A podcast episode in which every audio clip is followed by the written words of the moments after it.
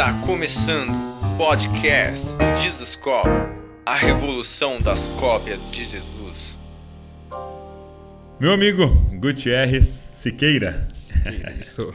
Prazer, Prazer, obrigado por você estar aqui. Prazer, meu Douglas. Prazer mesmo. Muito bom. Acompanho muito já bom. o podcast, então estou feliz aqui de estar no podcast de mesa, a primeira vez, né? O, o Bibo me mandou mensagem e falou: Cara, você quer um cara bom, um cara top para levar aí no seu podcast? Está aqui o contato. Ele mandou do Gutierrez. E aí eu já conheci você da, das redes sociais.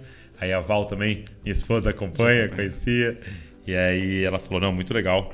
Vamos trazer ele aí. Que bom que deu certo. Tô feliz. Gutierrez trouxe vários livros aqui, depois eu quero mostrar para vocês, mas assim, o principal tema associado ao seu nome, né, é a questão da teologia pentecostal. É... Como é que você definiria, para quem está nos ouvindo, o, o pentecostal?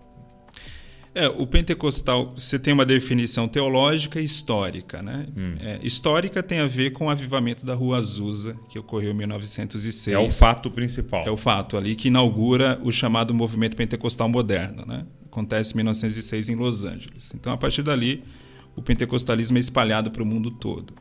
É, então, as igrejas e os grupos vinculados, é, seja direto ou indiretamente a esse avivamento, são conhecidos como pentecostais. Né? E tem uma definição teológica, que são os cristãos que, de, que têm uma ênfase no chamado batismo no Espírito Santo, que tem o um entendimento que esse batismo é um revestimento de poder para o testemunho público do Evangelho. Então tem muito okay. a ver essa ligação de um enchimento especial do Espírito para a evangelização, para a missão. Né? Aí tem a questão se esse enchimento vai ser evidenciado por línguas ou não. Os próprios pentecostais têm aí esse Uma debate, né? tem essa divergência. Embora a maioria crê que a evidência inicial é o, é o falar em línguas, é, mas o batismo no Espírito Santo é o ponto principal na questão teológica do que seria um pentecostal. Porque nada mais é do que um cristão convencional que crê em qualquer outra doutrina cristã, mas que tem esse ponto diferente aí. Porque, historicamente, é, o batismo no Espírito Santo é uma expressão que nasce na teologia metodista, e os metodistas entendiam lá no século 18, basicamente, que era uma experiência de santificação. Né? Aí no século XIX... Os Isso lá, lá, com John Wesley, não? Com John Wesley, mas os primeiros seguidores de John Wesley que dão essa ênfase mais do que o próprio Wesley. Né? E, e aí, a partir do século XIX, que começa a mudar essa chave entre o chamado avivalismo americano de que esse batismo é um poder para o testemunho público do evangelho. Né? Então, aí, século XIX, o final do século XIX, nasce o pentecostalismo, já dando a ênfase né, que, além de ser um revestimento de poder, ele é evidenciado por línguas. Né? Então, esse foi o fato que inaugurou o pentecostalismo moderno.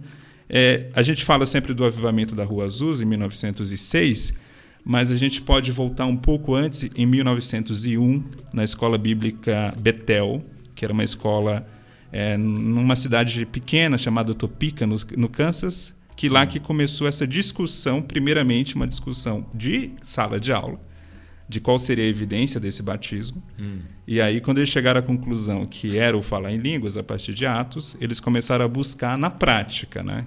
Em oração, uhum. até que a primeira aluna é batizada e começa a falar em línguas, Agnes Osman, ela já tinha uns 32 anos na época, e ela foi batizada no dia 1 de janeiro de 1901, primeiro dia do século XX. Então, acho isso sempre curioso, porque o século XX é tido como o século do, do Espírito Santo. Né? Porque, de fato, na igreja cristã, a gente vê que a ênfase ao Espírito Santo voltou, graças ao pentecostalismo no século XX, e esse século se inaugura com esse fato, né? com esse evento, mas ele só vai se espalhar mesmo pelo mundo todo a partir da, de Azusa, em 1906. Legal. Você, você foi um cara assim que leu bastante, estudou bastante sobre é, a rua, o avivamento da Rua Azusa? Sim, assim, essa eu me converti, eu era adolescente, eu tinha 12 anos em 2001, é, 2001, é, 11 para 12 anos, e, mas logo em, em 2006 houve o centenário da Rua Azusa. Né? Hum. Foi ali que despertou o meu interesse. É mesmo? Assim, é. Muita coisa foi lançada, muitos artigos, livros, aí E você, eu você mergulhei. quantos anos? Eu me converti em 2001, 2006? 12, é, tinha uns 15, 15, 16 anos por aí.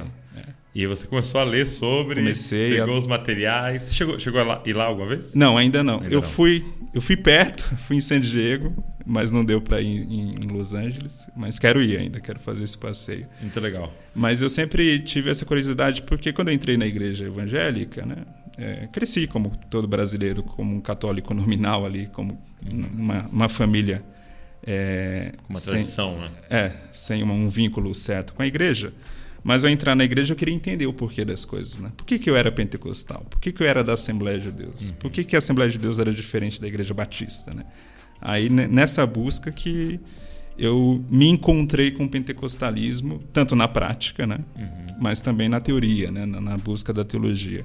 Então é algo que eu tenho prazer mesmo de estudar e venho estudando. Posso dizer que desde 2006, com certa disciplina, é um, é um tema que eu, que eu sempre gosto de, de trabalhar e de ler. Por que, que é, nós, quando a gente pensa em teologia e pensa no teólogo, é, talvez venha muito mais em mente o teólogo reformado do que um teólogo pentecostal? Mas enquanto eu penso em um cristão, em um crente, eu, eu tenho muito mais crentes pentecostais e muito menos crentes reformados. Sim. Por que, que você acha que isso acontece? É uma questão histórica, né? Porque o pentecostalismo no início ele não teve uma ênfase na teologia, isso, é, isso é fato. Algumas, algumas lideranças importantes, inclusive, do pentecostalismo, como Charles Fox Parham, eram anti-intelectuais. Eles É batiam muito no ensino, né? É, no ensino formal. Não, não no ensino da igreja. Isso, isso nunca foi um problema no pentecostalismo. Aquele ensino do tipo escola dominical. Isso sempre foi presente nas igrejas pentecostais. O que se era contra era a ideia de seminários, como uma espécie de é, fábrica de pastores. Era até Ok. uma expressão muito usada. Né? Então tem esse, tem esse lado mesmo histórico do anti-intelectualismo, que não foi presente em todos os primeiros líderes. O próprio William Seymour, que, que é o grande nome do avivamento da Rua Azusa, ele tinha preocupações teológicas e mais acadêmicas do que os demais daquela época. Inclusive, na igreja dele, que foi a igreja da missão apostólica, havia até um catecismo, né? uma coisa assim que normalmente está ligada a igrejas episcopais, algumas igrejas reformadas, né? Então havia naquela igreja essa preocupação de desde o início ali a criança precisava ter acesso à doutrina, né? Então é bem interessante é ver que. Mas assim, isso não, não pegou de maneira geral, né? E aí o pentecostalismo ficou, de fato, na sua primeira geração, com uma resistência ao ensino teológico mais formal. Como se isso atrapalhasse a questão da experiência, Da espiritualidade, da né? Isso, isso infelizmente aconteceu tanto nos Estados Unidos como aqui. É, outro fato, e aí olhando mais para o Brasil, é que o pentecostalismo que veio para o Brasil foi um pentecostalismo mais influenciado pela Europa, né? Eles passaram pelos Estados Unidos, os missionários, mas, mas a, a grande sustentadora do início, especialmente da Assembleia de Deus, foi a Suécia. E eram batistas que conheceram o pentecostalismo, mas eram batistas de uma tradição pietista. E o de um pietismo escandinavo, que era diferente do pietismo alemão. O pietismo alemão ele era mais intelectualizado. Ok. O pietismo escandinavo não. Era mais ligado às pessoas, inclusive, mais pobres.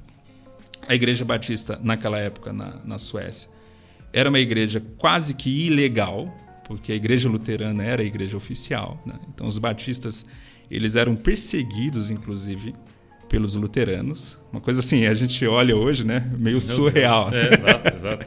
Inclusive, quando os missionários suecos vêm ao Brasil e passam a ser perseguidos pelos católicos, eles estavam meio que acostumados. Acostumados. Né? A igreja oficial tá, tá perseguindo a gente onde, onde a gente for. Né? Era mais ou menos essa, essa relação que eles tinham. E, pelo contrário, inclusive aqui no Brasil, eles achavam mais segurança jurídica, porque aqui já havia a lei da, da separação da igreja e Estado. E se você ler a biografia do Gunnar Vingre e do Daniel Berg, que foram fundadores da Assembleia de Deus, é muito comum a história que eles foram num vilarejo, numa cidade, começaram a evangelizar, aí veio a perseguição motivada normalmente por um padre, e aí eles recorreram a um delegado. E o delegado deu proteção. Uau. Então eles colocavam sempre isso, era até um diferencial do Brasil Sim. em relação à Suécia ali do começo do século XX. Então, mas é, voltando aí ao pietismo, esse pietismo escandinavo ele tinha, né, esse ranço anti-acadêmico, né? Hum. Tinha as escolas bíblicas, tinha esse incentivo ao ensino na igreja, mas uma resistência muito forte ao seminário. É, e tinha uma questão também, até lógica na época, porque dessa resistência. Né? Porque na Europa, final do século XIX, início do século XX, o liberalismo teológico dominou praticamente os seminários. Então, uhum. na cabeça deles, ir para o seminário era quase que equivalente a se tornar um liberal. Então, assim, por isso que também havia esse, esse medo, né? Não que eles fossem contra o estudo em si, né? Isso não. Mas o que ele achava que geraria. Ger é, as consequências. Ou aquela, né? aquela academia, né? É, as consequências. Mas se você pega um dos pioneiros da Assembleia de Deus no Brasil, Samuel Nistron, por exemplo, ele sabia e dominava o grego e o hebraico. Então era um homem culto, né? Mas se você pega alguns escritos, ele vai bater na academia. Ele vai dizer que é um mal, que, que a igreja não deve investir nisso. Então, é bem curioso essa relação assim um tanto é, dividida né, que havia naquele momento. E isso gerou consequências sim, sim. que a gente paga é, até hoje. E eu percebo que isso é quase que em geral, quase que em tudo, né?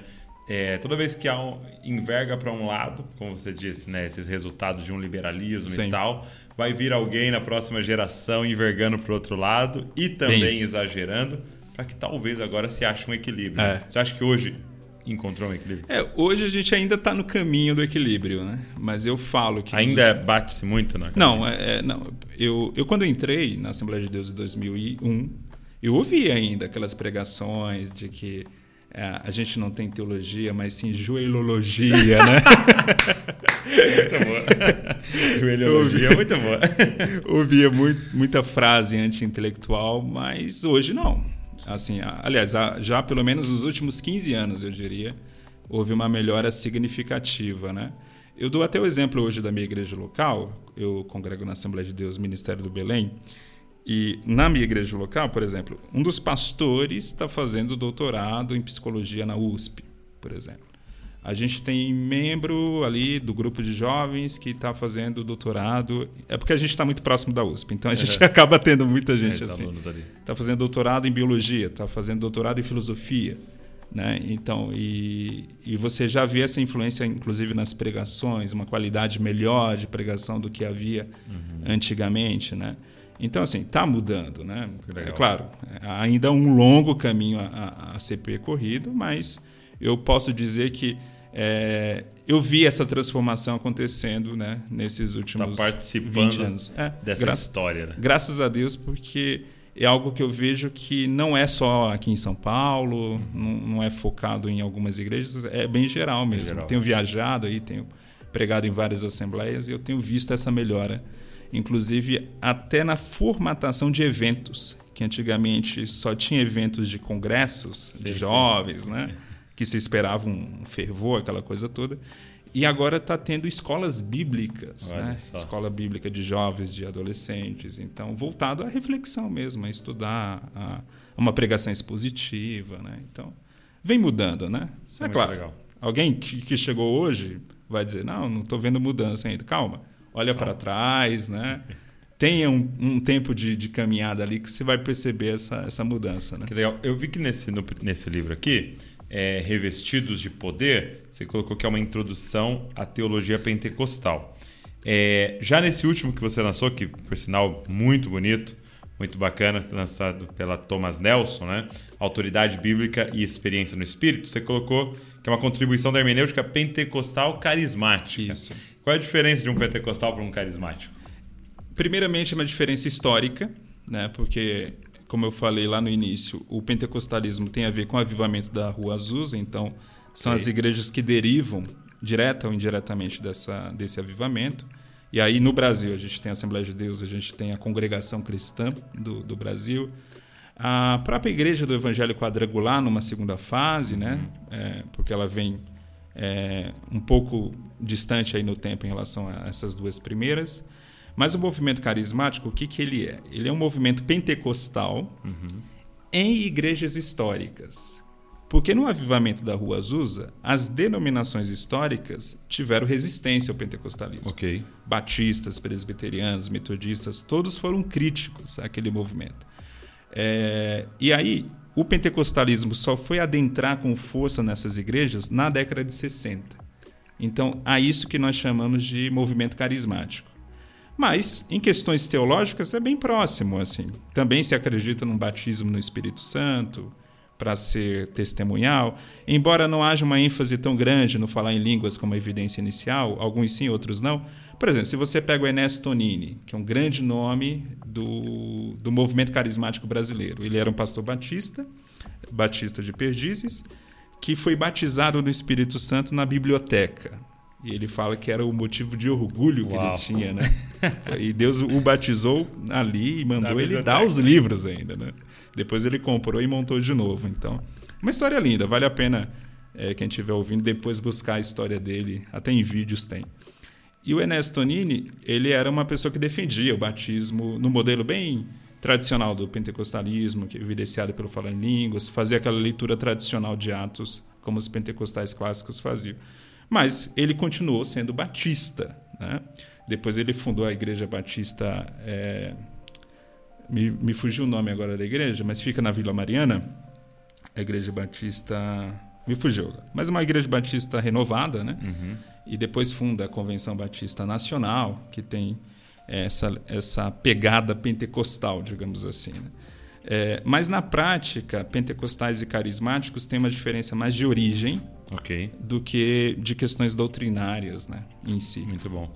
E, e você, na, na sua visão hoje, assim, depois desses anos, você falou que desde os 14, né? É. Você está estudando. É, você crê no batismo com o Espírito como uma evidência ou não? É, a questão das línguas é, é uma questão bem complexa, porque Por que é complexo? É, porque assim, parece simplista a afirmação pentecostal, né? O falar em línguas é evidência do batismo e tal. Ah, vocês só estão se baseando em atos. Não é bem assim, né? É, tem toda uma questão é, hermenêutica por trás. Primeiro, tem um Porque você padrão. vai ter que tomar uma decisão é, hermenêutica de, de interpretação. Isso, você tem um pressuposto que, Entendi. que você tem que aceitar antes, digamos assim. né? né? de, de fazer a afirmação. antes de fazer a afirmação. Tenho que fazer uma resposta um pouquinho mais longa aqui, né? É, se você pega, por exemplo, no Antigo Testamento, você tem algumas, alguns episódios de enchimento do Espírito Santo. Ok. Tem um coletivo em Números 11, onde os 70 anciãos que estão do lado de Moisés recebem o Espírito que estava sobre Moisés e Deus distribui sobre os 70 anciãos. E o texto é muito claro que diz o seguinte: quando o Espírito os enche, eles começam a profetizar. né? É, a, mesma coisa acontece com Saul no capítulo 10 de 1 de Samuel. Ele também recebe o Espírito Santo e diz o texto que ele começa a profetizar. Muitos hebraístas entendem aí que esse verbo usado, que é o verbo profetizar no hebraico, mas que ali seria o equivalente a um falar em línguas. Por quê? O texto não diz o conteúdo dessa profecia, primeiro ponto. É, o texto não menciona que foi uma mensagem, Ok. Tá? E o texto está ligado a uma tradição do que a gente chama na teologia bíblica de nabiísmo, que seria uma primeira fase é, do profetismo de Israel, que é uma fase mais carismática. né? É, Ou seja, é, esse, esse verbo é, seria uma tradução de uma experiência de êxtase. Uau. Então, assim, eles tiveram, receberam o Espírito Santo e tiveram um movimento, inclusive corporal, que as pessoas olharam e, ah, eles foram objetos aí do enchimento do Espírito de Deus. Né? Então, era uma identificação, inclusive, visual. Interessante. Visual e audível também. né? É, então, assim, você tem esse padrão já no Antigo Testamento.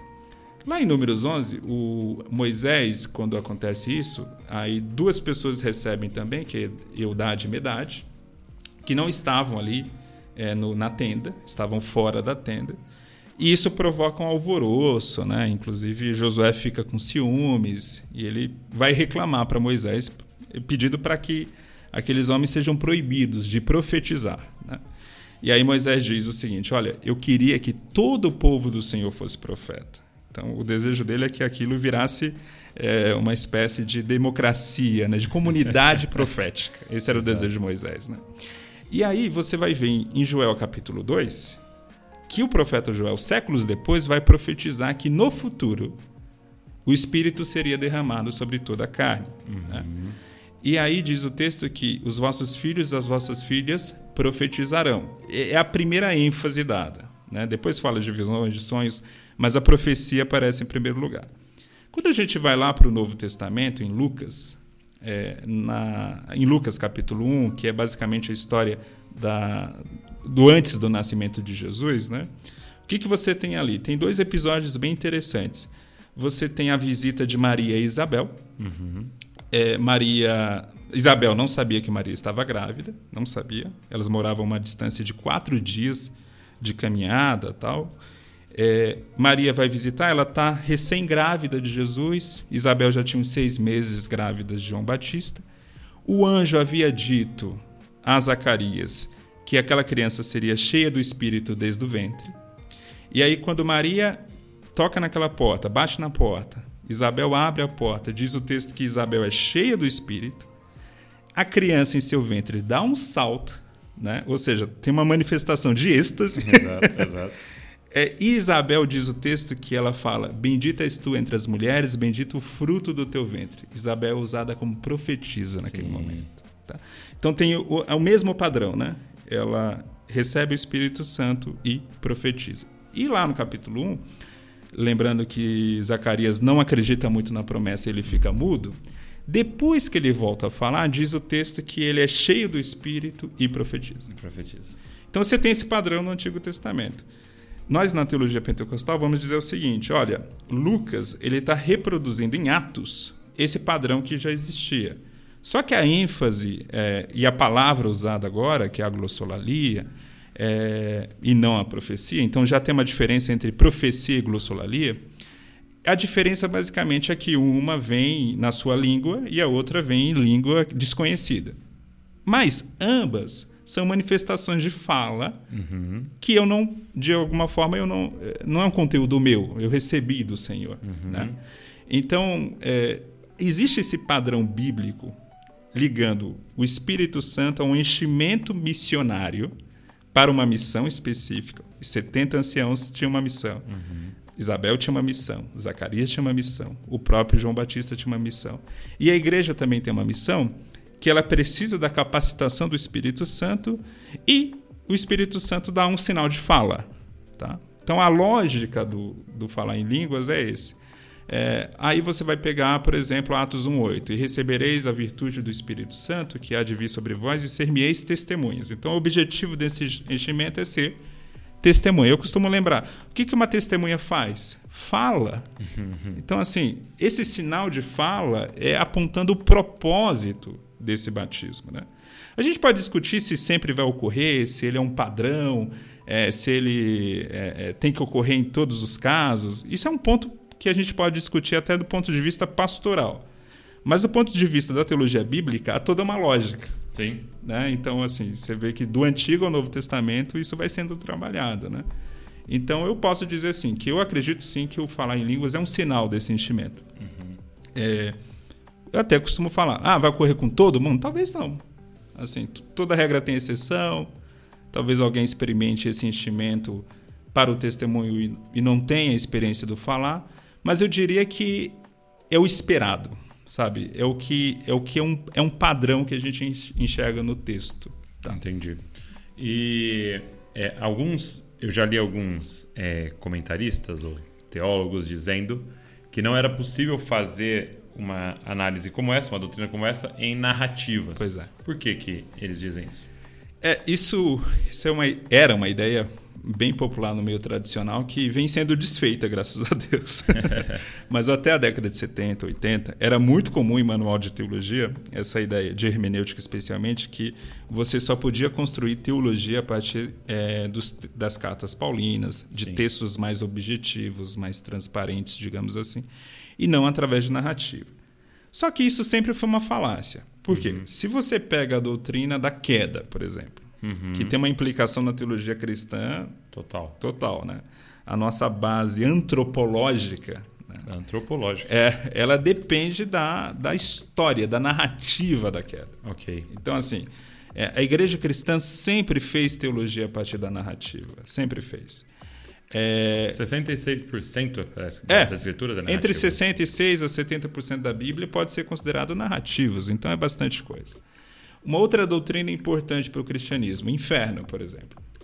O inferno, é, embora ele não seja retratado diretamente em narrativas, ele está em textos narrativos. As afirmações de Jesus estão em textos narrativos, que são os evangelhos. Paulo não fala do inferno. Né? Quem fala é Jesus.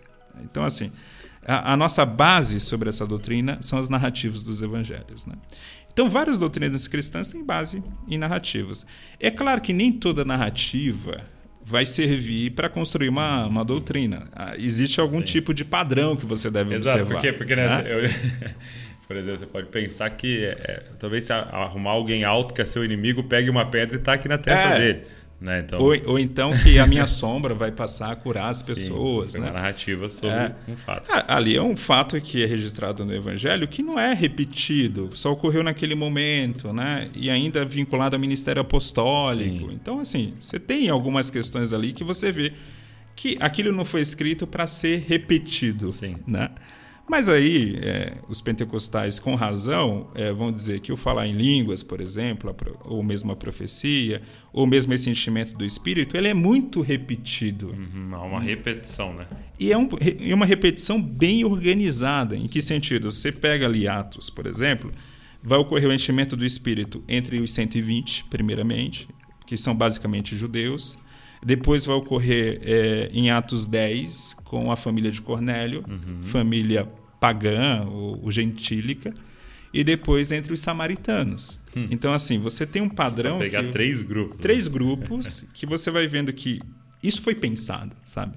É, certamente o Lucas ele tinha informação de vários outros eventos. Ele escolheu três. Né? Ele teve que escolher alguns e ele escolheu com propósitos teológicos. Então, a narrativa tem propósitos teológicos. Né?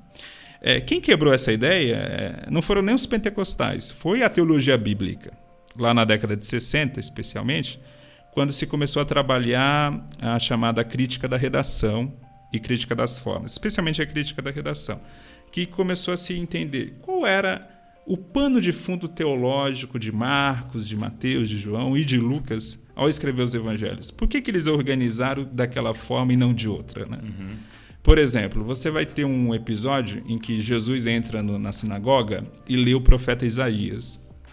E lê lá que o Espírito do Senhor está sobre mim para evangelizar os pobres e tal. Esse episódio está em Lucas capítulo 4 e está em Marcos capítulo 6. É, na ordem de Lucas, vem primeiro do que na ordem de Marcos, na ordem cronológica. Por quê? Porque os evangelhos não estão escritos em ordem cronológica. Basicamente, só o começo e o final estão. Só há o nascimento e a morte. Mas o meio ali, a ordem vai sendo escolhida pelo evangelista conforme os propósitos teológicos que, que eles tinham.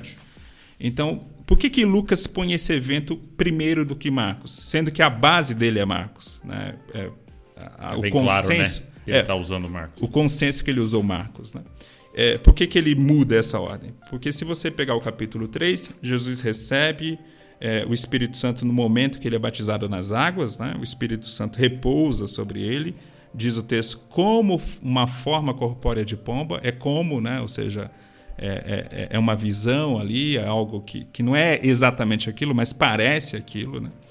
É, e aí tem a confirmação de Deus Pai dizendo: Tu és o meu filho amado em quem eu tenho prazer. Depois diz o texto, capítulo 4, que Jesus vai ao deserto guiado pelo Espírito, o Espírito que o leva. Ele sai do deserto, diz o texto, cheio do Espírito. E quando ele sai do deserto, cheio do Espírito, ele vai à sinagoga e lê o profeta Isaías, dizendo que, ele, que o Espírito do Senhor está sobre ele uhum. para evangelizar. Né? Então, você vê que Lucas organizou tudo isso para mostrar que o início do ministério de Jesus depende do Espírito. Então, assim, Jesus só inaugura o seu ministério público a partir do fato que ele é um homem cheio do Espírito, hum. né? É, então, assim... E, e, você vê de novo um padrão, né? Do Espírito é. ligado a uma missão. A uma missão, a isso um mesmo. anúncio. Ah, é. é. Inclusive, tem um teólogo pentecostal muito bom, que é o Robert Menzies, que ele chama a atenção nisso. Né? Se você lê Lucas, o Espírito nunca está associado à santificação, à transformação de caráter. Ele sempre está associado a essa questão de vocação, de missão. Tá? Quem vai trabalhar é, o Espírito e a santificação e a salvação? A salvação, João, e a santificação, Paulo. Sim. né? Então você tem no Novo Testamento uma, uma chamada pneumatologia, que é a doutrina do Espírito Santo, é, ou a teologia do Espírito Santo, diferenciada. Cada autor tem uma ênfase diferente. Né? Quando eu falo isso, tem gente que se espanta como se eu estivesse falando que um está concorrendo com o outro. Não. Quando a gente vai ler o todo. corpo, né? É um corpo, é complementar. Né? Foi A gente- feito para ler o todo. né? isso. E aí a gente leu todo, a gente tem uma visão geral sobre o Espírito Santo. Só que se você for fiel a cada autor, você vai ver que cada autor teve uma ênfase diferente. E a ênfase de Lucas é o espírito ligado à vocação, Sim. ao chamado, à missão. Enquanto que Paulo também fala disso, inclusive ele que trata dos dons espirituais, mas a maior ênfase de Paulo é a ligação do espírito com o caráter, com, com a transformação interior, A santificação, né? a santificação. Mas, mas é, a, a minha questão, e até seria a minha próxima pergunta para você, é: o, o pentecostal entende o batismo com o Espírito Santo como uma segunda experiência, É, né? sim. É, então você teria um, você recebe o Espírito para É salvação, diferente da conversão, né? é, e você se converte, nasce de novo, e aqui você tem um, um revestir, um- esse batismo, então, apontando para uma missão, apontando é, para o poder, os dons, por exemplo, servem para o testemunho, para a edificação da igreja. É, e- então, seriam dois eventos? Pois é. é. Essa é uma questão é, que eu julgo complicada. Eu não quando, gosto. quando o teólogo fala, pois é. Eu não gosto da expressão segunda bênção, ok. que nasce no contexto, inclusive metodista, para designar o batismo no Espírito Santo como essa experiência de santificação, no caso deles, né? E depois alguns pentecostais adotam essa expressão para referir ou se referir ao batismo no Espírito Santo. Por que, que eu não gosto da expressão? É, e eu não estou sozinho nessa, outros pe- teólogos pentecostais rejeitam também. É porque dá a falsa ideia de que o batismo no Espírito Santo é equivalente à salvação Ok. em importância na vida. Tá? Então, assim, primeiro eu recebo a salvação, que é um- uma primeira fase da minha vida, e depois eu sou batizado no Espírito e isso abre uma segunda fase. Não, vamos rejeitar essa ideia. O batismo é extremamente relevante. Se eu não achasse, eu não seria pentecostal. É muito relevante. Ajuda na missão da igreja, fortalece a igreja no seu propósito missionário. Mas ele está muito longe de ser tão importante quanto a salvação. Ok. Então, assim, é uma experiência distinta da salvação? Normalmente sim. Normalmente ocorre depois que a pessoa já é convertida. É, é uma experiência que vai muitas vezes é, marcar a sua vida, né? Puxa, eu passo a ser uma pessoa até diferente em alguns aspectos. Sim, você pega o exemplo de Pedro, que era muito medroso, meio covarde e tal, e se torna aquele Pedro corajoso que desafia até o sinédrio. né? Isso ocorre depois desse batismo espiritual que ele recebe em Atos 2. Então houve sim uma mudança ali em Pedro bem positiva, né? Agora que essa mudança é equivalente ou mesmo parecida com a própria mudança da conversão, não, aí não. Aí a gente está falando de coisas completamente diferentes. Você então, falando de um morto é, reviver. que reviver, tá? é bem, bem diferente. Então assim, eu costumo falar. Então, você- assim, de fato são duas experiências, Sim. mas que não usar a linguagem errada para não parecer É, para não que parecer equivalentes. equivalentes. Então, é só, é só esse cuidado que eu tomo, é, porque é- você pode ser um cristão muito bom e não passar por essa experiência, Uhum. como vários cristãos na história não passaram. né? É, e você pode fazer muita coisa para Deus. Mas a ideia do batismo no Espírito Santo é que é um revestimento, né? que é um, um, digamos assim, um reforço, né? um reforço que o Espírito nos dá. Com qual propósito? Evangelizar com ousadia. Evangelizar sobre a direção do Espírito. Acho, acho que isso é um ponto interessante, porque eh, talvez eu cresci num contexto pentecostal, estava muito ligado a um também a, a, a missão e tal. né? Era falado muito disso, mas talvez acho que entre amigos ali na conversa chão de fábrica, estava muito ligado à- experiência, né? Sim. ao sentir, ao cair, ao, Algo meio místico, ao né? meio místico e até um pouco ligado a uma certa competição também, Sim. né? Quem chegava primeiro, né? Exato, quem conseguiu o primeiro ali. É, isso, isso são os desvios, né? desvios, que, é. que ocorrem é, e que devem ser corrigidos. Mas isso oficialmente não está na nossa teologia. Você não não, vai ler, né? você não vai ler nenhum livro. Uma vez até discuti na internet com uma pessoa sobre isso. É, você não vai ver nenhum livro pentecostal de um teólogo sério, é claro, dizendo que o batismo no Espírito Santo torna você um cristão de uma classe mais elevada, espiritualmente mais elevada. É, nada disso. Inclusive, é, inclusive na teologia assembleana, especialmente, mais do, do que na pentecostal, a gente costuma enfatizar muito que o batismo no Espírito Santo ele não tem nada a ver com a santificação. Tá? É mesmo. É assim, você tem que separar as coisas, né? É, são eventos completamente diferentes. É, por quê? É possível ser usado pelo Espírito, ser um canal de transmissão do Evangelho com ousadia e ser um canalha. É possível. né? É, então, assim, você vê isso. A, a Bíblia está cheia de exemplos assim, né?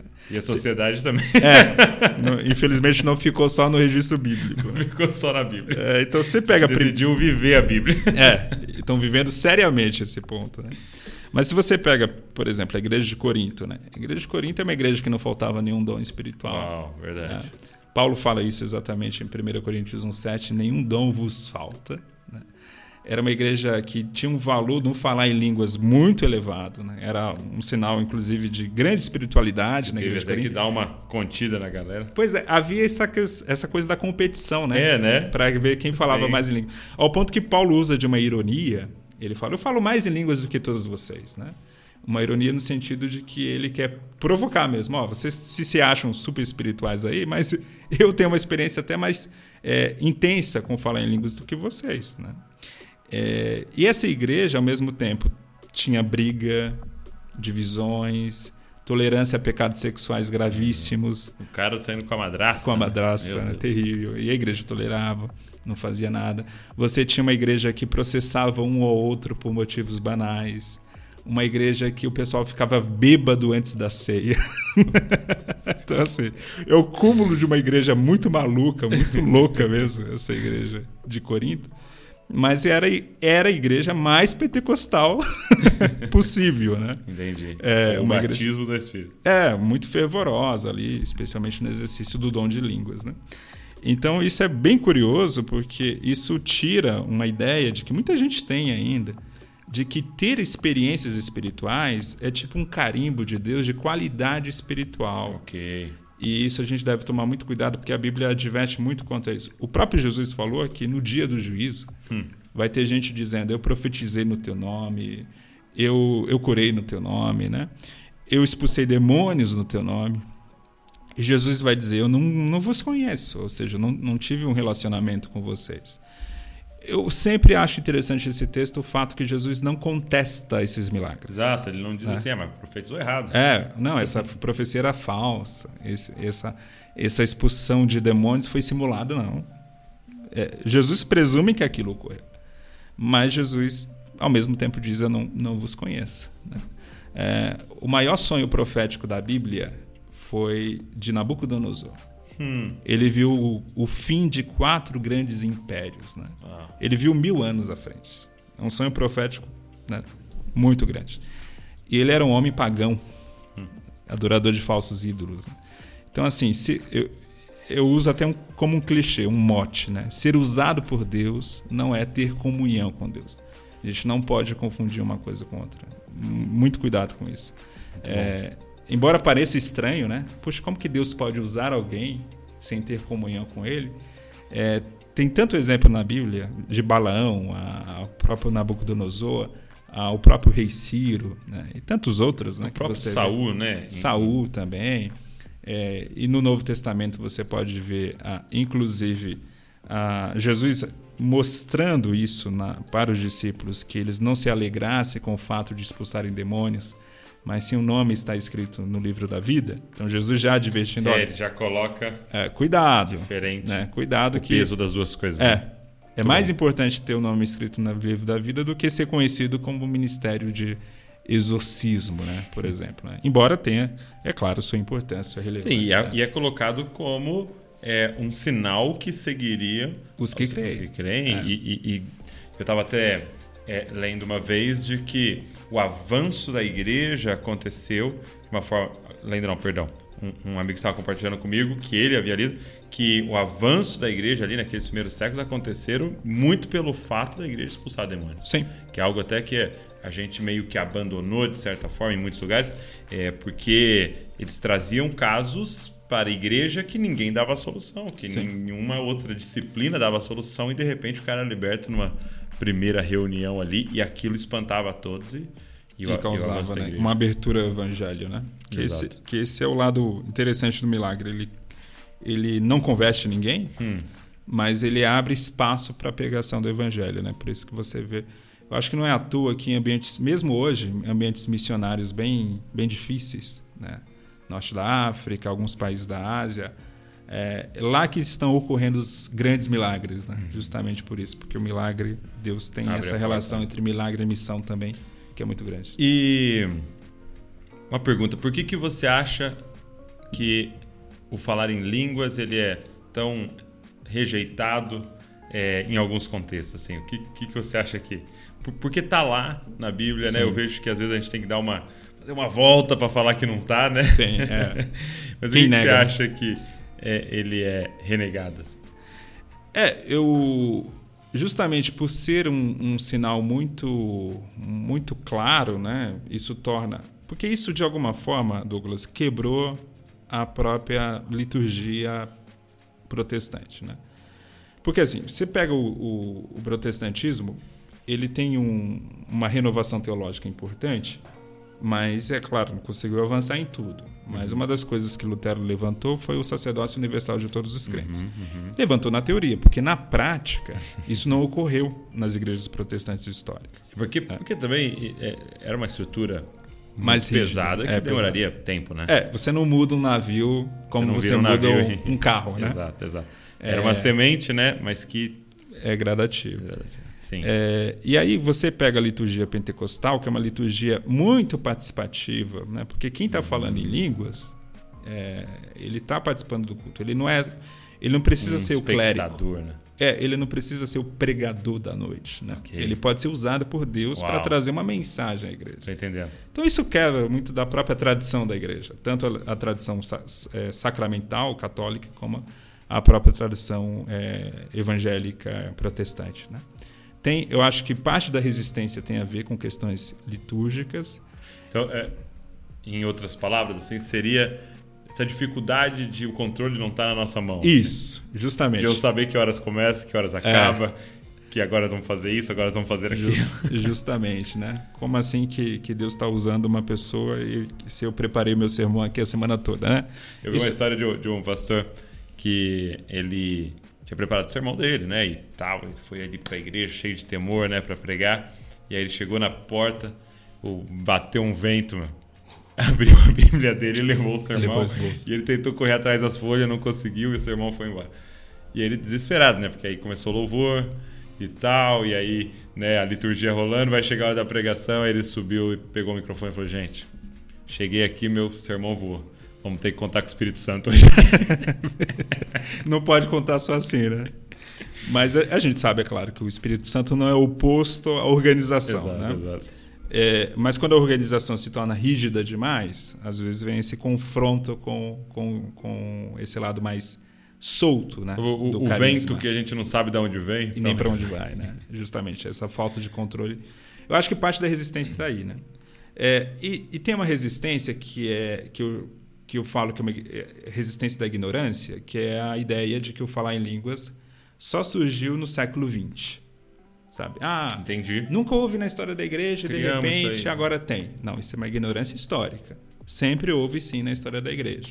Há registros na patrística, Irineu fala, Agostinho fala, É mesmo, Agostinho? o próprio Agostinho.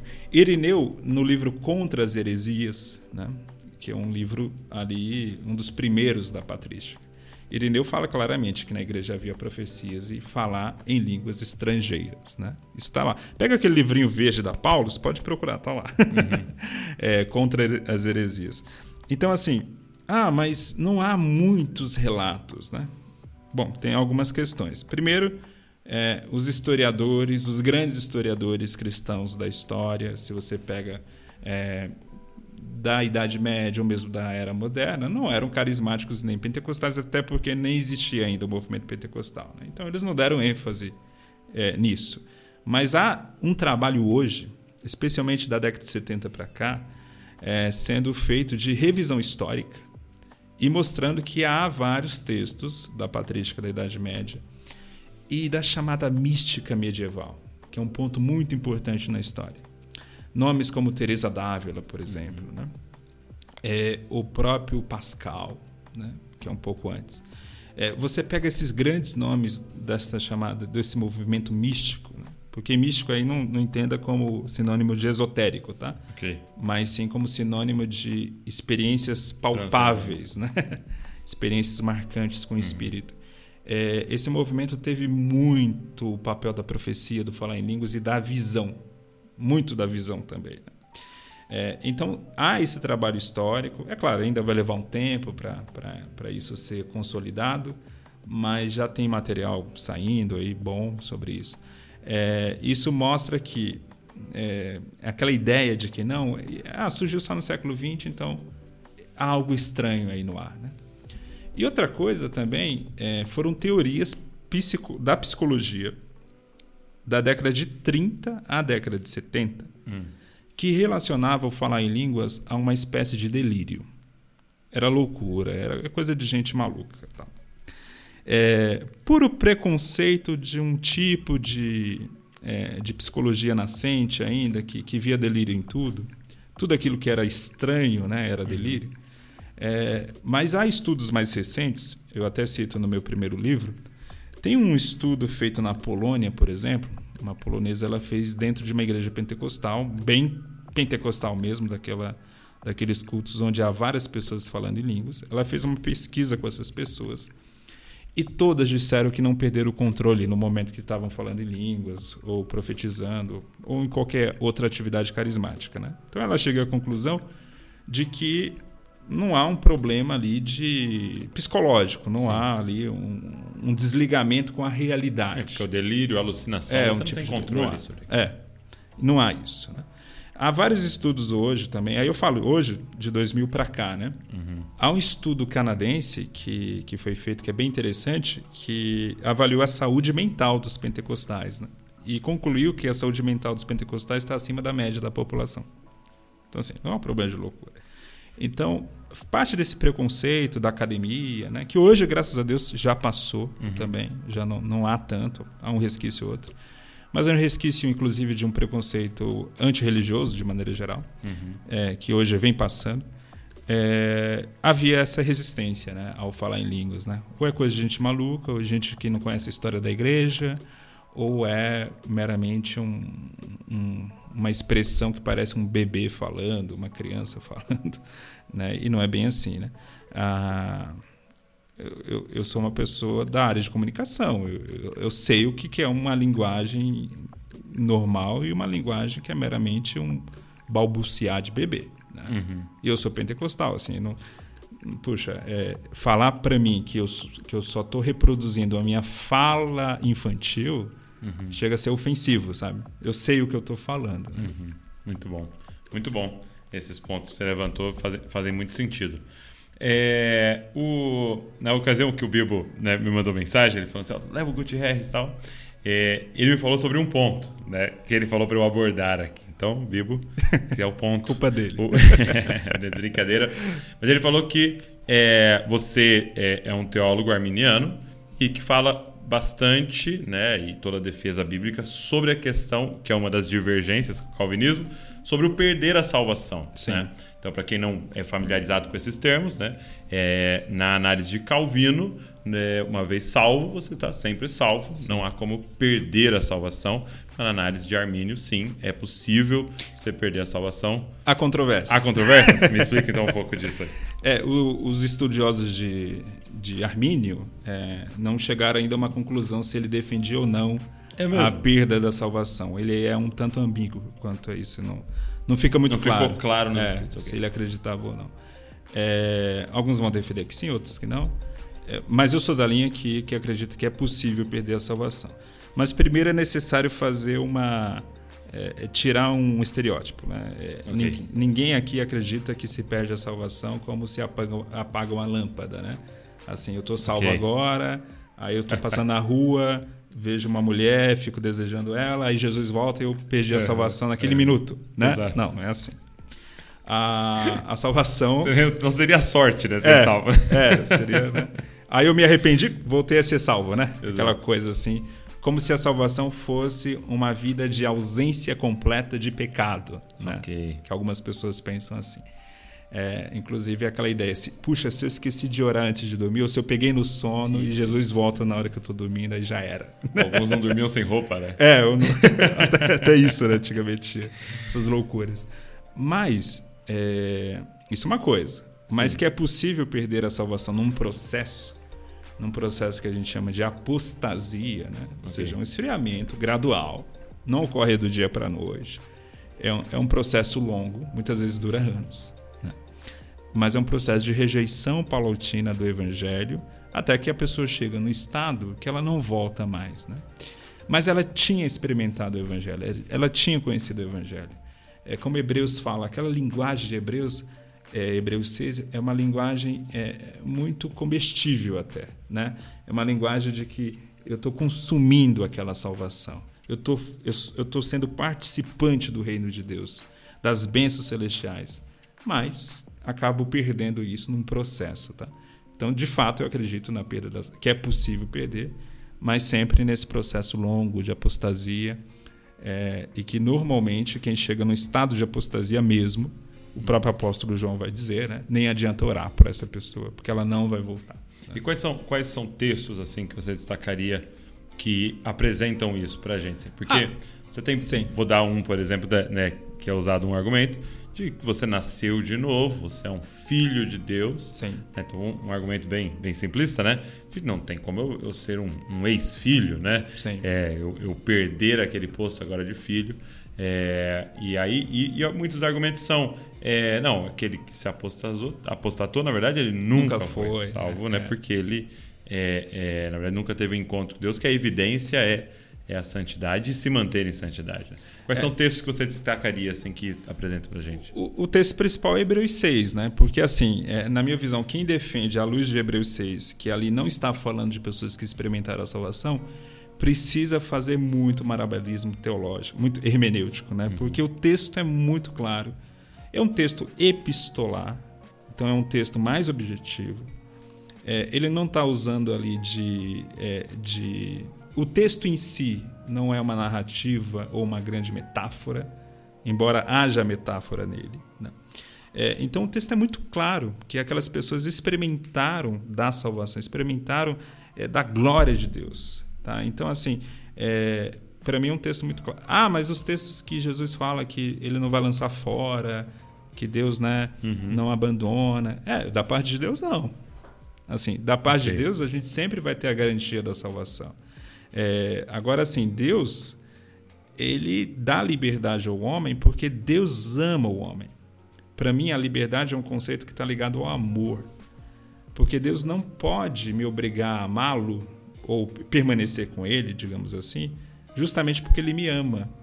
É, ninguém que ama a sua esposa ou ama seu filho é, tem como prender ele em casa e dizer: você vai ficar aqui porque eu te amo, você nunca vai sair daqui dos meus olhos. O pai do filho pródigo é esse. O cara me dá a minha herança que eu quero ir embora.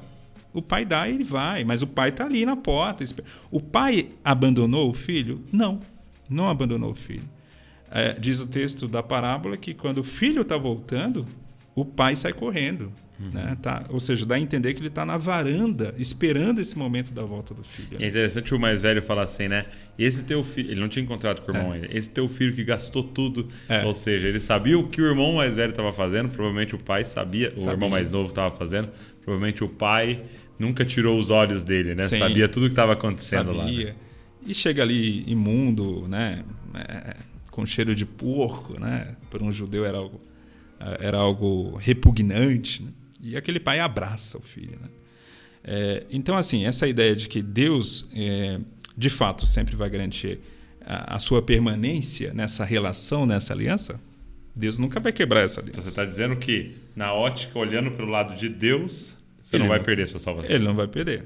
Porque se dependesse só de Deus, digamos assim, é, ah, como assim depende do homem? Não é que o homem, isso é um conceito que eu acho importante esclarecer. Quando nós arminianos falamos no livre-arbítrio, não é que o homem tem capacidade de escolher a Deus. Hum. Não, o homem não tem capacidade, ele está morto espiritualmente. Tá? É, então, toda vez que o homem se chega a Deus, é porque Deus o ajudou nesse processo a se chegar. Okay. Então, Deus se apresenta primeiro, né? é a graça dele. É aquilo que a gente chama de graça preveniente. Né? É, a diferença é que a gente acredita que Deus derrama dessa graça para todos, uhum. né? especialmente por meio da pregação do Evangelho. É, então, assim, o livre-arbítrio nunca existe para escolher a Deus. Ninguém escolhe Deus. Uhum. Mas o livre-arbítrio existe para rejeitar a Deus, para resistir a Deus. Eu costumo comparar, é como se eu tivesse sendo carregado por uma correnteza, por um rio muito forte. Se eu não estou fazendo nada e o rio está me levando, essa é a graça de Deus. Estou ali no fluxo do rio. Ok.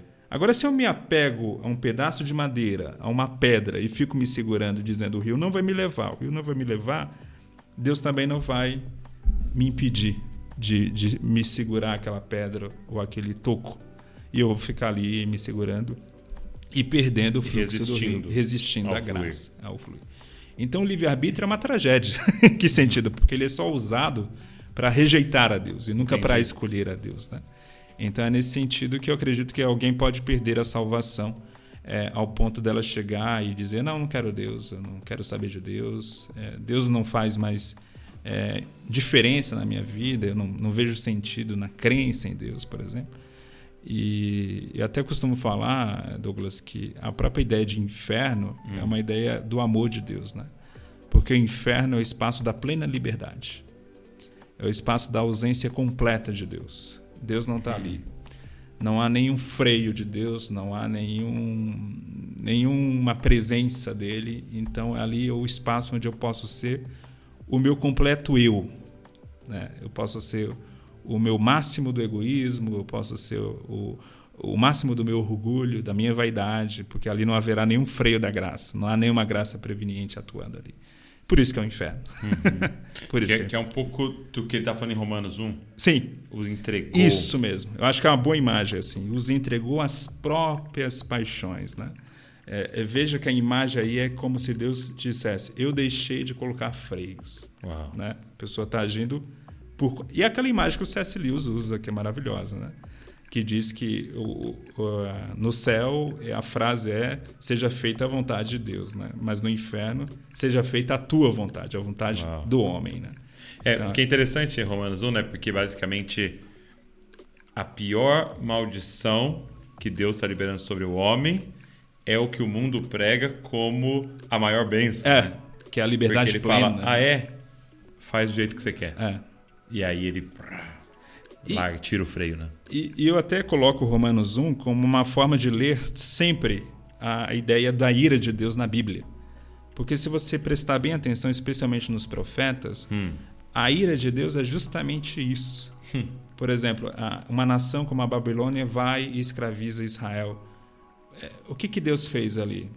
Deus não impediu que a Babilônia fizesse isso. Né? E não impediu porque Israel queria viver também na sua plena liberdade de pecar. Né? Então, assim, a falta de freio passa a ser para tudo. Né? Então, Muito essa bom. é a, é a manifestação. de Deus seria entregar. Entregar, né? É justamente isso. Então, se existe isso, é porque existe a possibilidade do homem resistir a essa graça, sabe? É, senão não faria sentido tantos textos na Bíblia nos advertindo a permanecer. Permaneça, né? Fique firme. É, ou seja, dando a ideia que a caminhada cristã é uma caminhada que ela tem um início é, ali de regeneração, de santificação, é, mas é uma caminhada que precisa ser terminada, tem um término nela. E é claro que essa caminhada sempre vai ser sobre a graça de Deus, sobre esse fluxo do rio da graça, o Senhor me levando. É, desde que eu não me segure em nenhum pedaço de pedra. E, e, de que seguir. maneira, é, porque a grande crítica, né, é, a, a, teologia arminiana é, mas isso não seria uma salvação por obras, né? não seria uma obra minha, não teria um mérito meu é, em chegar até o fim. Como é que é que você vê isso? Não, não há mérito porque é, não há mérito naquele que recebe um presente. Não há mérito naquele que não faz nada e deixa que o fluxo leve. Né? Eu, eu, não, eu não faço nada de extraordinário ao deixar que o fluxo do rio me leve. Né? Eu não estou fazendo nada. É, eu gosto de usar essa analogia porque hum, hum. ela dá a ideia da, da dependência. Né? É o fluxo que está me levando. Tá? É, é, o fluxo do rio, da graça do Senhor. É o Espírito Santo que está me conduzindo. É, agora, se eu me seguro numa pedra, sim, há uma ação ali, uma ação humana. Mas é uma ação que não vai levar à salvação. Pelo contrário, vai levar à rejeição de Deus. Então, quando eu falo que o homem tem sim uma ação, um livre-arbítrio para agir, mas essa ação tem a ver com a rejeição do okay. Senhor. Então, assim, existe obra, assim. Então mas você para vai o inferno por mérito seu. Por mérito seu. é isso mesmo. Por mérito Você vai poder seu. bater no peito e falar. Isso mesmo. É, até, até é, não seria estranho a gente ter uma frase na porta do inferno, como o Dante colocou, né? Deixar aqui toda esperança voz quem traz. Uma frase do tipo, né? Aqui é o lugar do mérito. aqui é o lugar de quem, de quem pode, de quem conquista, de quem faz, né? E aí, é, essa, é, essas são as frases motivacionais para ir para o inferno. Né? Mas eu não vejo a ação do homem simplesmente em, em se deixar levar pelo rio de Deus. Sabe? Que ação o homem está fazendo? Nenhum. Entendi. Muito bom. E deixa eu te fazer uma pergunta. Nesse livro né, que você até trouxe para mim, me presenteou, estou muito feliz. Autoridade Bíblica e Experiência no Espírito. É, como é que você vê a relação? Porque quando a gente fala a palavra hermenêutica, geralmente a gente não está associado a, a, o pentecostalismo ou ao, a experiência com o Espírito, vamos dizer assim, né? Porque a gente está falando de abrir, pegar o marca-texto, pegar as referências e, estudar, né? Como é que você faz essa correlação, você com o Kenner aqui, faz essa correlação da experiência no Espírito e o estudo bíblico? Você sabe que isso gerou polêmica até entre os pentecostais, né? Para que falar numa hermenêutica pentecostal? A gente não tem uma hermenêutica só? Não é bem assim. É, se existe uma teologia pentecostal, existe uma hermenêutica pentecostal. Okay. Porque para você ter uma teologia, antes você tem que ter um modo de leitura. A galera está nos ouvindo, o que é uma hermenêutica? Hermenêutica é um modo de leitura, digamos assim. Okay. É, é, convencionalmente a gente define, né? como a arte de interpretação de textos. Né? Okay. Mas a hermenêutica é muito além, vai muito além de interpretação de textos. Então, usando essa forma simplista, a arte é. de interpretação de texto com esse viés pentecostal. Com esse viés pentecostal. Okay. Por que com viés pentecostal? Porque os pentecostais têm pressupostos que levam a, a, ler o texto de maneira diferente. Porque o texto é o mesmo para o tradicional e para o pentecostal. Sim. Por que, que eles chegam a conclusões diferentes? Porque tem pressupostos. Qual é o pressuposto do tradicional ler Atos? Não, aqui é um registro histórico do início Sim. da igreja. É, aqui está é, retratando eventos que inauguram a história da salvação.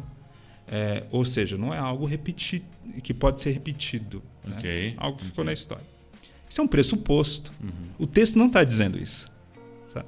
O tradicional chega no texto com esse pressuposto. Okay. Por isso que ele vai ler Atos e, ok, bacana, uhum. falaram em línguas, expulsaram demônios, eu vou viver minha vida sem isso. E está tudo bem. O pentecostal vai com outro pressuposto. Uhum. Esse texto aqui está retratando uma experiência que a igreja primitiva teve, que é para ser repetida hoje. Entendi. Tá?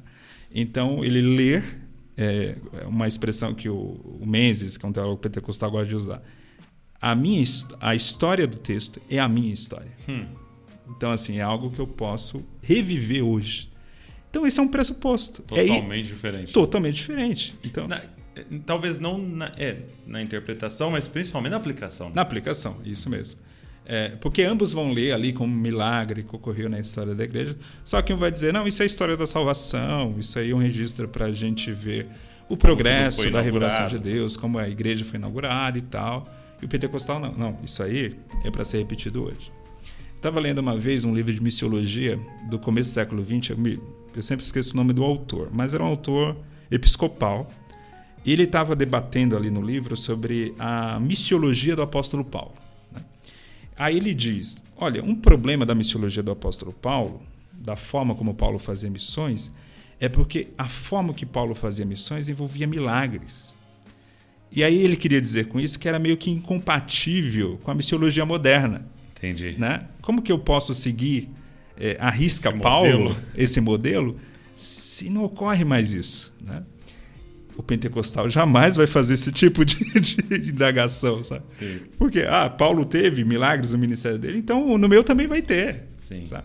E isso é hermenêutica, tá? Isso é uma forma de leitura. Isso é um pressuposto que alimenta.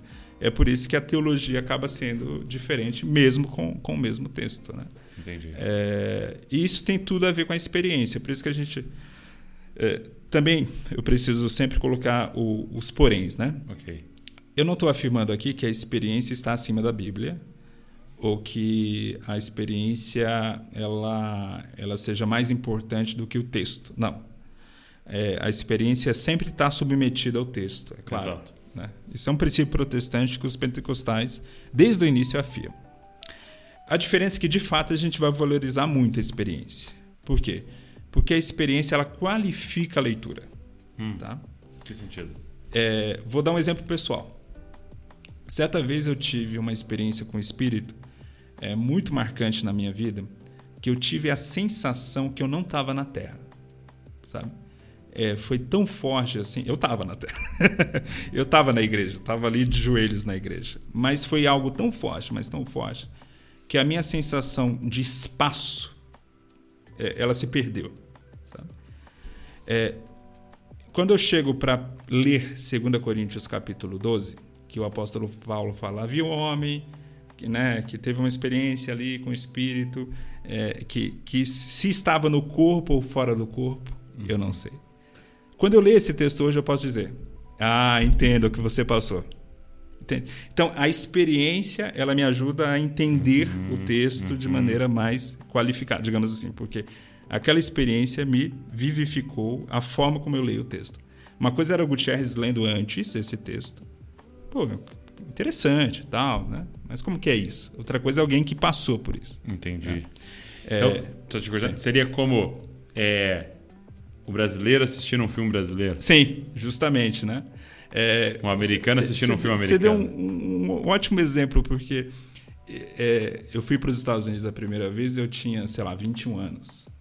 Então eu tinha assistido muito filme americano antes, né? Uhum. Aí quando eu fui, estava lá pisando naquela terra e vendo, eu passei a ver o filme de outra forma. Exato. Justamente pela experiência que eu tive de ter visitado os Estados Unidos. Entendi. Então é, é nesse sentido sim, tá? É, e tem até, por exemplo, você pega a igreja pentecostal na China. É, quem fala isso, volta, volta a citar aqui o Robert Menzies, ele foi missionário na China, ele fala isso. É, na China, quando ele, ele fala, eu levo pentecostais americanos num culto chinês, eles ficam um tanto incrédulos, não acreditam nos testemunhos dos chineses, porque é só testemunho de grandes milagres, maravilhas, é, grandes operações. Aí o Menzies chama a atenção. É porque o chinês do interior, pobre, perseguido pelo Estado, ele está vivendo uma experiência muito mais próxima da igreja primitiva do que um ocidental. Então, assim, ele vê lá Pedro sendo perseguido, Paulo, e, e ao mesmo tempo que a perseguição está ocorrendo, milagres extraordinários estão ocorrendo. Assim, essa história é a minha história. Uau. Né? Isso é diferente, muito diferente de um ocidental que. Porque mesmo os pentecostais ocidentais, isso já vem ocorrendo no Brasil também, eles não são assim mais tão pentecostais como, como esses irmãos na, no norte da África e na Ásia São hoje. Né? pentecostais mais Nutella. Mais né? Nutella. é. E, e isso é um, é um processo natural da história, né? Sim. As coisas. é, vai ser sempre assim, infelizmente. Depois vai vir um outro avivamento e tal, e, e a gente volta a ser como antes. É, mas uma questão que eu sempre costumo falar: por que, que não há tanta cura divina hoje como havia é antigamente, né? É uma pergunta que o pessoal é, se faz por várias razões. Alguém vai dizer, ah, porque ora menos. Verdade. Né? Se busca menos. Verdade. Mas também se tem acesso a uma, uma, uma saúde melhor. Tá? É, eu leio a biografia do Gunnar Wingre, o camarada chegava no interior do Amazonas, em 1910, 11, 12, na, na, na segunda década do século XX. Um lugar que só tinha malária, doenças terríveis. E aí não tinha hospital, não tinha farmácia, não tinha nada. Ou seja, ou você ora ou a pessoa morre. Né? Então é claro que nesse ambiente vai ocorrer mais milagres. Por quê? Porque as pessoas vão buscar mais. E a pessoa não consegue ver o divino em hoje eu e você aqui não temos malária. Sim, isso mesmo. Temos organizado as coisas, a sociedade estar organizada, que eu possa cuidar da minha saúde, Isso fazer um mesmo. exame. Às vezes a gente não consegue. Não lembro qual autor dizia, toda cura é divina. Sim, justamente. Seja por um remédio, Deus usou por sua graça comum, né, alguém para desenvolver, você para ter recurso para ali comprar, seja por um médico, um exame, uma cirurgia, né, também a mão de Deus.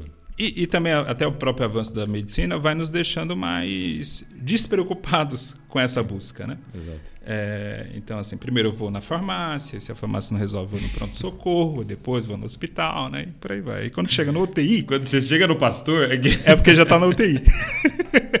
Normalmente é isso. pode orar já- por mim, você sabe que É, ele já tentou isso. tudo. Já- isso mesmo. Então tem esse lado, né? Sim, o próprio dúvida. avanço tal. O vai- depender de Deus, né? É, vai ocorrendo. É claro que a gente deve tomar o cuidado que isso, que isso não se torne uma, uma, uma arrogância humana no sentido de esquecer de Deus, né? Sim, que é muito fácil esquecer de Deus quando tudo vai bem. É, mas tem uma explicação sociológica, inclusive, para isso. Né? É, e na Bíblia ocorre isso. Quem chama atenção é o Stanley Horton, que ele vai chamar atenção, por exemplo, do desenvolvimento da igreja. Quando você pega Atos, no início da igreja, há relatos de ressurreição. Quando Paulo vai escrever Tessalonicenses, que já é mais ou menos na década de 50, tá? É, Paulo já enfatiza a ressurreição futura. É, especialmente em Coríntios também, que ele vai escrever um longo capítulo sobre a ressurreição, ele rela- relaciona também como algo futuro. Tá? Então, Stanley Horton, um teólogo pentecostal da Assembleia de Deus, ele vai chamar atenção sobre isso. Você vê que mesmo na igreja primitiva, a ênfase do milagre imediato para o milagre como um evento escatológico já ocorre. tá? Então, mesmo naquele primeiro século, esse processo vai ocorrendo. Ainda mais no século XX, né? claramente. E, e eu acho que a ressurreição é o milagre que é mais mancada, né? Sim. Que tem. Lógico, a ressurreição do, do crente, né? Poxa Vai vida, morrer né? de novo. Já tava lá. Pode O que, que você tá orando aí? Verdade. Nunca tinha pensado por esse lado. Vai que a coisa dá errado, né? Voltando. É, é, é. Uma coisa Muito interessante. bom. Não, interessante. É, eu, eu, eu- falei para você que estava lendo o Kinner, né? É, o Craig Kinner. Que é Hermenêutica do Espírito, o nome do livro, um desse tamanho, nem, É. nem li ele inteiro. e, e eu achei muito interessante essa questão é, da correlação com as experiências com o Espírito, as experiências com Deus, com a interpretação do texto. Sim. E essa sua explicação é, foi muito legal. Inclusive, é, esse livro da Thomas Nelson, Autoridade Bíblica e Experiência do Espírito, se você quer ir mais fundo nisso, tem, você falou que tem na Amazon, tem, Tem. espalhado por aí. Dá um, um, um Google aí. Vou deixar o link da Amazon aqui para você, que pelo menos eu sei que vai ser de confiança. Os outros tem também, Revestido de Poder. É, o Revestido de Poder ele está em falta na, na versão impressa, mas tem e-book na Amazon. Legal. Você trouxe também Reino Dividido, Isso. como o pecado do sectarismo sabota a vontade de Deus para a igreja. Quero que você fale um pouquinho desse. E o Espírito e a Palavra. Esse é, é diferente, né? É. a temática, né? O que, que é, é o pecado do sectarismo? É, eu escrevi esse livro, foi até muito gostoso escrever. Foi na primeira semana da pandemia, que eu fiquei em casa, né, sem fazer nada. Aí deixa eu escrever um livro. Olha só. então saiu esse livro aí. É, Eu acabei vendo um seriado. mas também deu tempo, né? Tava fazendo Deu nada. os dois, né? né? É. Deu para fazer os dois. Mas a. Qual é o pro... é Porque assim, eu sempre vi um problema muito sério de sectarismo na igreja brasileira, né? É, e sempre foi algo que eu sempre combati na minha vida pessoal mesmo. É, lá no início, quando eu entrei na Assembleia, havia muito sectarismo na Assembleia. Aquela ideia de que a igreja certa é a Assembleia de Deus, né? Mas mesmo naquela Então, época então o sectarismo seria realmente isso. De, É, de um achar exclusivismo. religioso, de achar que o reino de Deus se, se resume à sua igreja. Hum, ou ao seu grupo é, teológico, né? E mesmo naquela época eu já tinha resistência a isso, eu tinha amigos batistas, reformados, né? Sempre muito cedo tendo contato com pessoas é, de outras correntes. E por que que é um pecado o sectarismo? É porque justamente resume a riqueza da fé cristã a um aspecto da fé. tá? A gente está falando de pentecostalismo aqui, que é um aspecto maravilhoso, mas não é a única coisa da vida cristã.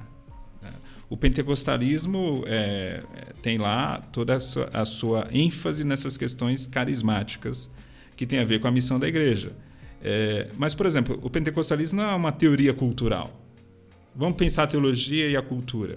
Bom, o pentecostalismo pode dar uma opinião ou outra, mas, mas há outros pensadores melhores trabalhando essa questão. Que irão tá mais fundo, né? Estão indo mais fundo nisso. Isso, é, tem, tem, tem, tem todo um parâmetro filosófico por trás e tal. É, eu vou desprezar isso porque a minha tradição não é forte nesse, nesse ponto, sabe? Não. Isso é, é- isso é de uma pobreza muito grande, né? É, então é esse ponto que eu, que eu procuro advertir no livro. Qualquer tradição cristã, é claro, Tá tradição cristã legítima, ela tem algo a me ensinar, qualquer Uhum. uma. Né? Eu aprendo com os presbiterianos, eu Eu, aprendo eu ia com te os fazer essa pergunta. Como é que você lida com a mesa, né? Com esses irmãos de outras tradições e que, por exemplo, discordam de você na perda de salvação, Sim. talvez no, na evidência das línguas no batismo Sim. e tal. Como que você tem um diálogo saudável? Porque eu percebo que você está sempre em comunicação Sim. e é amigo de uma galera que pensa diferente. Como é que você faz isso? É, primeiro dividindo doutrina primária de secundária. Primeira coisa. Ok. né? É, o que, que é a doutrina primária? É aquilo que está registrado nos grandes credos da história da igreja. Quando eu falo os grandes credos, são documentos que a igreja escreveu entre o século II e o século VI. Né? Credo apostólico, o credo niceno, o credo de Atanásio. Então, esses grandes credos formam o núcleo daquilo que o C.S. Lewis chama de o cristianismo puro e simples, o mero cristianismo. Então, esse núcleo é o que me une né, a todos eles, ao presbiteriano, ao batista, ao anglicano, a todos eles. A gente comunga desse credo. É, então, todo o restante é secundário. Ok. Inclusive, essas ênfases pentecostais. Que eu sou militante, eu, eu escrevo, sobre. eu, eu incentivo as pessoas é, a, a adotar essa visão, mas se não adotar, não vai deixar de ser meu amigo por isso. Não vai deixar de ser meu irmão, por isso. Irmão, né? né, que é mais importante ainda. Então, é, é- é separar isso. Então, quando a gente separa, puxa, eu sei o que é a doutrina central, que é a trindade, que é a divindade de Cristo, que Cristo vai voltar, que a Bíblia é a palavra de Deus, ou a Bíblia é, tem autoridade. Né? É, isso é o central. Né? Agora, O- antes, volta antes ou depois da tribulação? é, isso é negociável, sabe? É a interpretação. Interpretação, é, é, aí tem os pressupostos hermenêuticos, cada um vai trabalhando de uma, de uma forma diferente, mas assim, eu não vou entrar em crise por isso, né? É, a escatologia é até um assunto que tem muitas correntes, Sim, né? É, ok, eu tô lá. Eu, se você for me ouvir na escola dominical ensinando, eu vou ensinar o que a Assembleia de Deus ensina. Né? Pré-milenismo, pré-tribulacionismo. É, mas, Gutiérrez, e aí? E se Jesus voltar, é, é, aliás, depois da tribulação? Amém. Eu quero estar preparado, sabe? É, não, eu, não tenho, eu não vou morrer por esse assunto. Porque não é assunto para se morrer por ele. Tenho que morrer de paixão e de amor. É por Cristo, né? Pela salvação em Cristo. Então, o sectarismo é, é isso: é pegar um aspecto que é positivo, é, de uma tradição. Porque aquilo é, que a gente vê, se fosse possível juntar numa igreja o melhor de todas as tradições, seria o melhor dos mundos. Mas isso só vai ocorrer no céu. Né? Enquanto a gente estiver na terra, uma vai ser boa numa coisa, outra vai ser é, boa em outra. Né? É, eu costumo ver isso muito, por exemplo. Eu acho maravilhosa a liturgia anglicana. Acho linda demais, muito bonita. Fui uma vez no culto anglicano fiquei maravilhado. Aí eu fui ler o N.T. Wright, que fala que ele e os colegas anglicanos que cresceram nessa tradição, os que eles mais queriam é ir no culto carismático. Olha só. a, a grama queria... do vizinho, né? É, isso mesmo. Sempre a grama do vizinho é melhor. então, se eu tivesse crescido naquela tradição episcopal, com aquele culto né, cheio de parâmetros, eu provavelmente queria, estaria com saudade de um culto pentecostal, né? de um culto mais simples e tal. Então, é, puxa, se eu posso visitar os dois, é tão bom, né? Porque aí eu pego o melhor do, dos dois. Tá. Isso, isso, é muito bom, isso é muito legal que você está falando, porque o que Paulo vai falar em Coríntios é o problema não é quando ele usa o exemplo do corpo, né? O, o problema não é vocês serem diferentes. Deus isso. fez assim, Deus Sim. quer assim. É, a Bíblia não, não, propõe, o Evangelho não propõe uma uniformidade, Sim. todos iguais, propõe Justamente. uma unidade. Então o problema não é ser diferente, Paulo vai dizer, o problema é ser arrogante. Sim. Porque eu sou o fato, eu não preciso de você, orelhas, porque eu sou orelha, eu não preciso de você, boca. Não, cada um é uma parte desse corpo e nós precisamos uns dos outros, né? E sentar para ouvir o outro, isso é maravilhoso. E isso é muito legal, é, porque é a proposta do podcast, né? Sim. Eu, eu tô assim muito feliz em fazer o podcast porque ele, eu já falei algumas vezes aqui, ele difere um pouco. Às vezes o púlpito acaba é, nos afastando de certa maneira, porque eu vou ser enfático na minha Sim. visão, você vai ser enfático na sua visão, mas quando a gente senta à mesa e a gente olha no olho Sim. e a gente tem uma conversa, a gente está na mesma altura aqui, a mesa, é, é, é, um lugar de muita comunhão. Assim. Então tem sido legal poder permitir a galera sentar à mesa com diferentes pessoas que pensam diferente, interpretam algumas coisas diferentes, mas estão todas no mesmo propósito, no mesmo espírito, Sim. tendo é, é, o mesmo alvo no final. Né? Isso é muito legal. E isso, Douglas, não é falta de identidade, né? A gente não. tem a nossa identidade, mas assim, é, ela está submetida, em primeiro lugar, à igreja como conceito geral. Né? Então, mais importante do que a minha identidade teológica é a minha vinculação ao corpo. Sim. Então, é, é essa a ideia que eu tento passar nesse livro. E o sectarismo ele, ele é um atraso não só à própria ideia de comunhão, mas é um atraso intelectual também. Porque se eu me, eu me limito à minha tradição, eu vou ser teologicamente muito limitado também. Uhum. Porque a minha tradição não consegue abordar tudo bem. Eu vi, eu vi um exemplo no livro que eu estou lendo, é, até no meio dele, é um dos organizadores da Tim Keller, é Mundo Plural. Sim. Muito interessante, bem recente. É ótimo livro. Ótimo livro e bem Vida Nova. para hoje, é. para agora. E ele fala algo muito interessante, porque ele diz assim, é, não é nem ele, é uma das mulheres que escreve um capítulo. É, e ela se envolveu na política e tal, e, e ela falando sobre isso, de que as pessoas pensam que para haver comunhão, vamos falar sobre um reformado, um pentecostal, é, você teria que abrir um pouco de mão das suas convicções, ele abre um pouco mão das convicções dele, então a gente teria comunhão. E ela diz não, não. que o exemplo da Bíblia com frequência nos comparar a árvores. Né? Sim. E aí ela vai dizer o seguinte: quanto mais firmes são as minhas raízes, mais eu cresço e quanto mais eu cresço vai ser o momento em que os nossos galhos começam a entrelaçar. Enquanto nós somos mudinhas com raízes fracas, é que nós estamos divididos. É, é que a gente não se toca, né? Agora, quando a gente começa... E, e, e para mim, expandindo essa ilustração dela, é maravilhoso, porque é, é, você tem uma macieira e você tem aqui uma laranjeira e os dois estão no mesmo solo. Sim estão bebendo da mesma água, do meio, mesmo lençol freático está passando ali embaixo. E são duas coisas. É. Entendeu? E não, você não é como eu, então você não está plantado no lugar certo. Não, cara. São duas raízes e de repente elas começam a entrelaçar e a gente começa a fazer sombra para esse mundo, alimentar esse mundo, sendo duas coisas, né? Então, é, é interessante. Eu preciso estar firmado no que você crê, no que Deus te deu para carregar, muito firmado naquilo para que a gente possa ter uma comunhão verdadeira. Sim. E Deus ama a diversidade, né? Sim. Você vê isso nos dons espirituais. Claro. Eu costumo falar, em, quando eu vou falar dos dons de maneira geral, você pensa, por exemplo, lá Romanos 12. Você tem o dom da misericórdia e você tem o dom da administração. São dons concorrentes. um quer reter, o outro quer dar. É, justamente. Muito bom. Sabe aquela pessoa na igreja? Chega alguém com. Ah, quero uma cesta básica, o irmão vai fazer cálculo. Será que a igreja é. pode dar? Vamos fazer uma Será... ficha dele aqui, vamos, vamos fazer uma anamnese aqui. Isso, vamos tomar cuidado. E o outro, não, vamos dar, vamos. Ah, quer a gente tem só? que ajudar, né?